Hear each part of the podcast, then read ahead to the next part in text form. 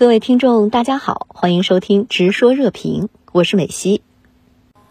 相关话题来连线特约评论员张思南。张先生您好，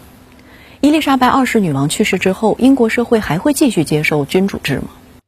主持人好，女王伊丽莎白二世身后得到了广泛的尊敬和爱戴，即便是主张废除君主的共和派，也不乏有人致以最真挚的哀悼。这种极高的哀荣，毫无疑问是伊丽莎白二世生前的个人成就。但却未必能为英国君主制所继续沿袭。英国君主制也许在直接的政治权力上无为而治，但通过塑造象征意义，英国王室将自身的统治合理合法性在限制框架内发挥到了极致。首先是大众媒体治国，在全世界范围内培植君主的拥护者。当我们揶揄特朗普是推特治国时，殊不知伊丽莎白二世才是大众媒体治国的鼻祖。一九五三年，伊丽莎白二世在自己的加冕仪式上允许 BBC 进行全球直播，开创王室先例。其后六十年代又首开先例，允许摄像机进入王宫，拍摄有关王室成员的纪录片。而每逢重大的历史节点，女王更是会在一支专业媒体队伍的跟随下进行世界环游。这种充分的媒体曝光，让女王成为了不折不扣的国际名流，将王室与英国的历史传承乃至是国民身份相绑定，使民众产生了一种英国人就是要有君主才正宗，共和派都是什么乱七八糟的潜意识，从而为王室的延续营造来自普通人的感性支持，并在这个过程中边缘化对于王室是否有必要存在的理性思考。而在大众媒体治国之外，还有仪式治国。德国社会学家马克思·韦伯曾经说过：“任何一种统治都不能单纯依靠暴力而维系，它需要证明自己的合理合法性。换言之，它需要民众自发的尊敬和顺从。通过种类繁杂甚至是意义不明的仪式，英国王室将自身的存续与古老的历史传统相连接，将君主超人化。无论是彰显君主拥有某些天赋异禀。”还是拥有某种超人一般的道德秉性，以此去获得英国民众的尊敬。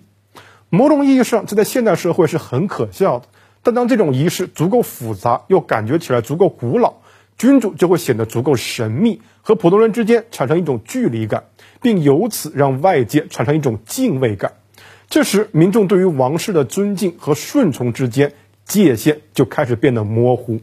就像一个现代英国人不会接受基于血缘的社会权益区分，但对于基于血缘的王室却不会有太多疑问。这究竟是一种尊敬，又亦或是一种顺从呢？我不知道。这种模糊也许不会让英国王室重回政治权力的中心，但也足够让王室继续延续下去，且延续的足够久。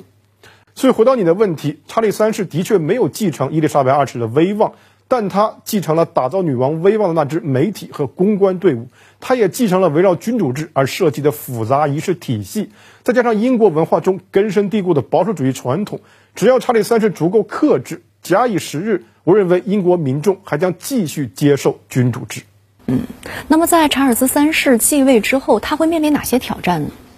我认为是时间。就像我刚才提到的，查理三世继承了打造母亲无上威望的媒体和公关队伍。也继承了围绕君主制而设计的复杂仪式体系，但查理三世毕竟不是伊丽莎白二世。假以时日，也许他也会积累足够的威望，但至少目前，查理三世处在一个尴尬的过渡阶段。国民对已故女王的追思逐渐形成全社会的集体记忆，其中英国曾经有过一位近乎于完美的君主，